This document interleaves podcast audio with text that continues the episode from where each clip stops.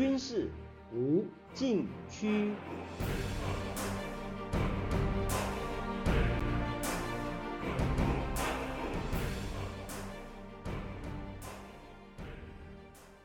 听众朋友们，大家好！您现在收听的是自由亚洲电台的军事无禁区栏目，我是栏目的主持人齐乐意。今天谈俄乌战争的最新进展。去年九月，俄罗斯并吞乌克兰的四个州，由东往南，从卢甘斯克、顿涅茨克、扎波罗热到赫尔松，整条战线约一千公里。今年六月上旬，乌克兰军队开始反攻，在一千公里的战线上，与俄军至少在十二个作战方向来回攻防，直到近日。隐约看到双方的可能意图，或许不是真实的意图。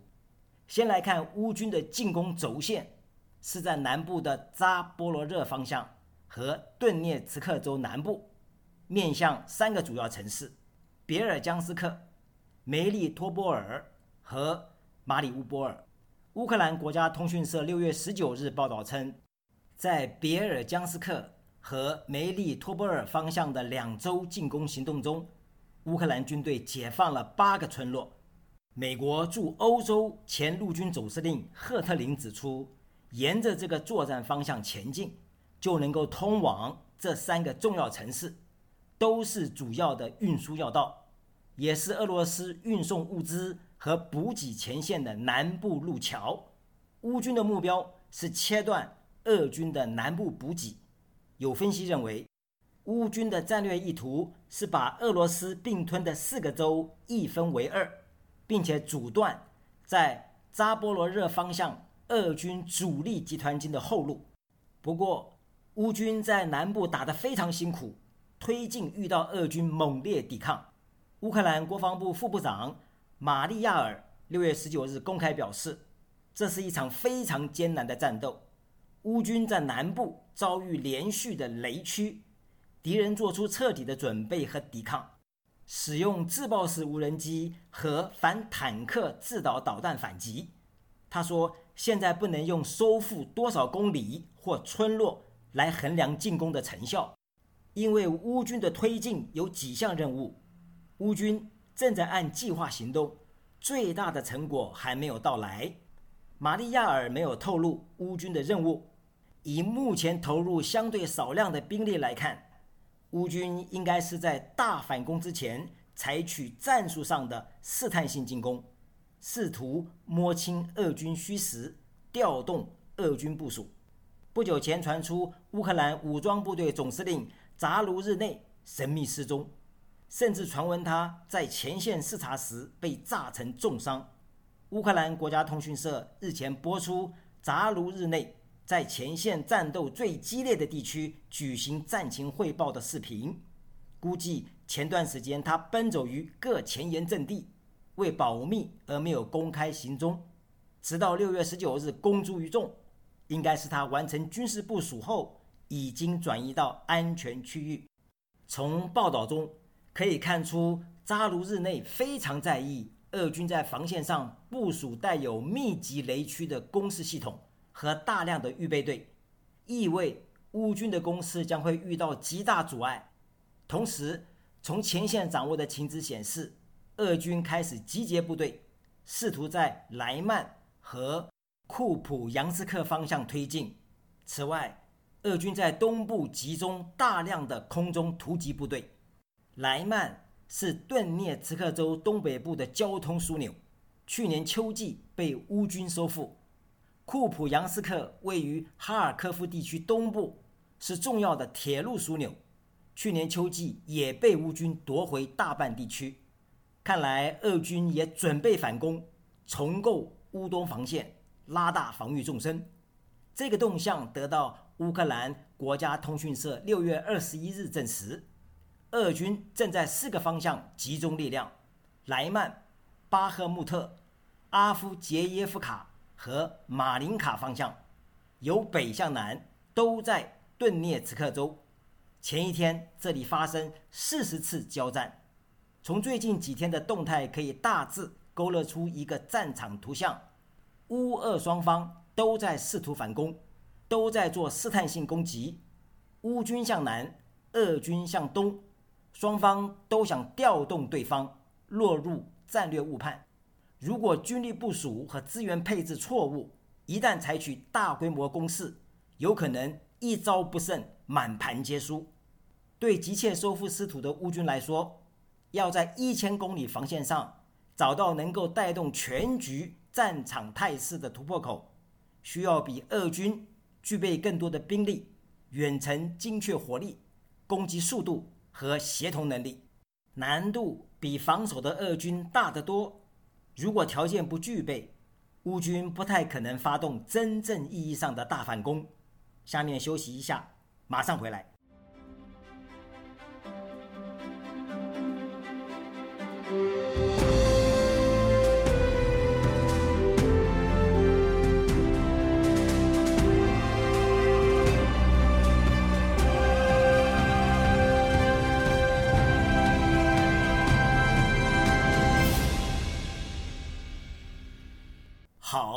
继续来谈。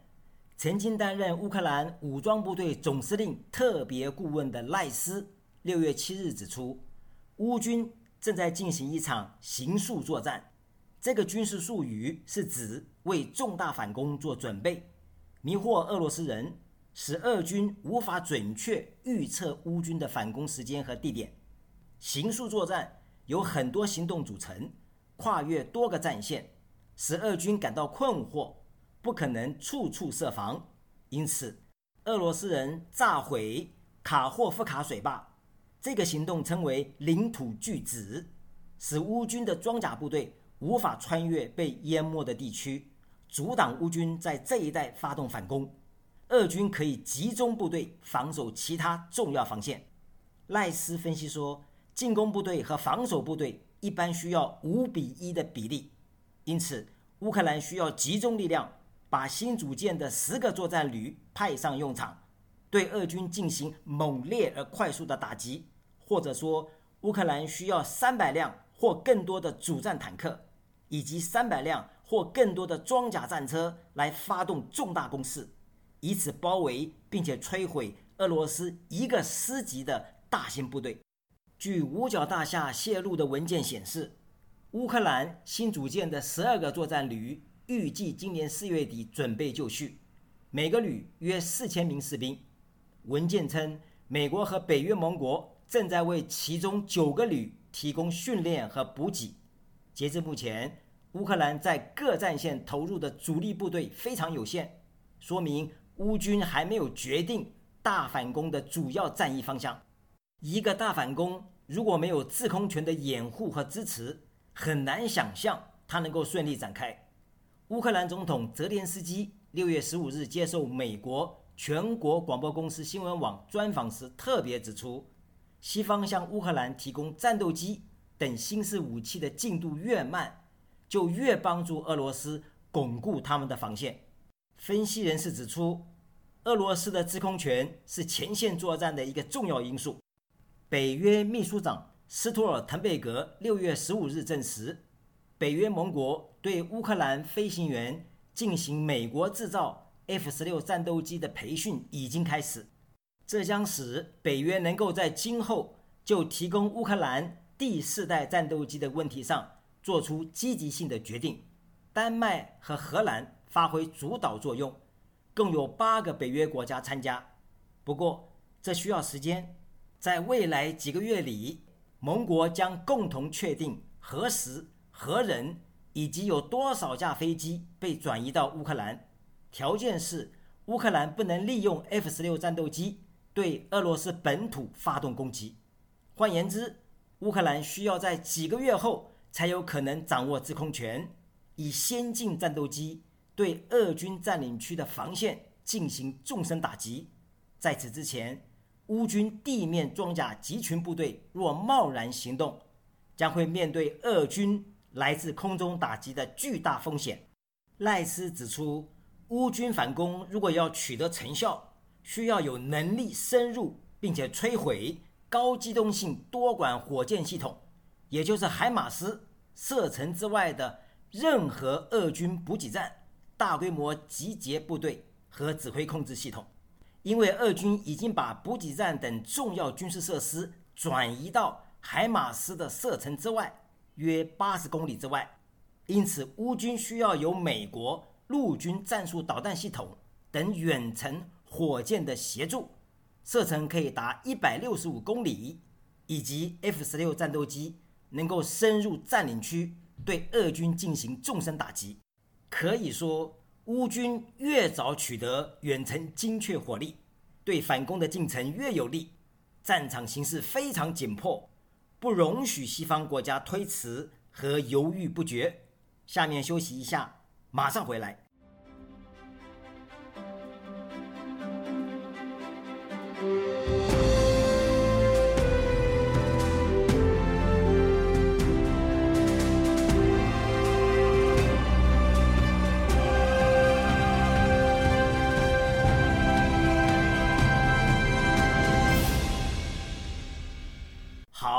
继续来谈。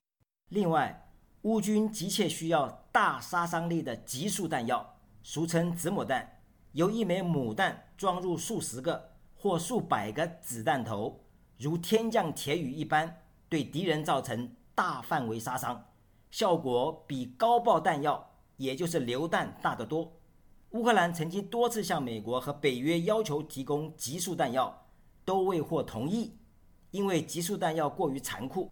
国际上有极速弹药公约，禁止使用，但是美国、俄罗斯、中国等多个国家都没有签署这项条约。俄军在俄乌战场上也广为使用极速弹药。赖斯说，去年七月他在乌东顿巴斯地区发现，只提供乌军高爆弹药的打击效果太低，需要改用极速弹药才能够增加俄军伤亡。极速弹药是专门为在欧洲战场上对抗数量优势的俄罗斯火炮而设计的，是一种合法武器。赖斯强调，乌军使用极速弹药增加俄军伤亡，这一点怎么夸大都不为过。极速弹药可能成为赢得这场消耗战的游戏规则改变者。美国国会众议院军事委员会主席罗杰斯等多名国会议员。今年三月底，联名写信给拜登总统，敦促政府向乌克兰提供急速弹药，指出美国在冷战期间依靠类似的急速弹药作为抵消苏联在人力、火炮和装甲车辆方面军事优势的手段。如今提供乌克兰急速弹药有五项作战优势：第一，减轻对美国和盟友弹药供应的压力。美国在库存中拥有将近三百万发这样的弹药。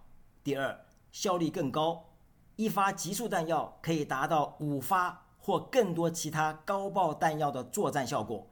第三，可以利用多个载体发射，包括一五五毫米炮弹、陆军战术导弹系统和自导多发火箭系统。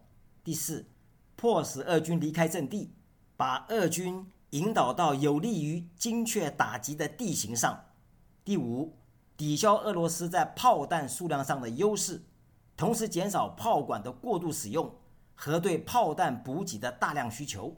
信中还说，没有任何一种弹药或武器系统会被证明是收复乌克兰领土完整的关键，但是可以相信，极速弹药能够帮助填补。乌军的一个关键空白，与其他提供的能力一起使用，有望把俄军赶出乌克兰。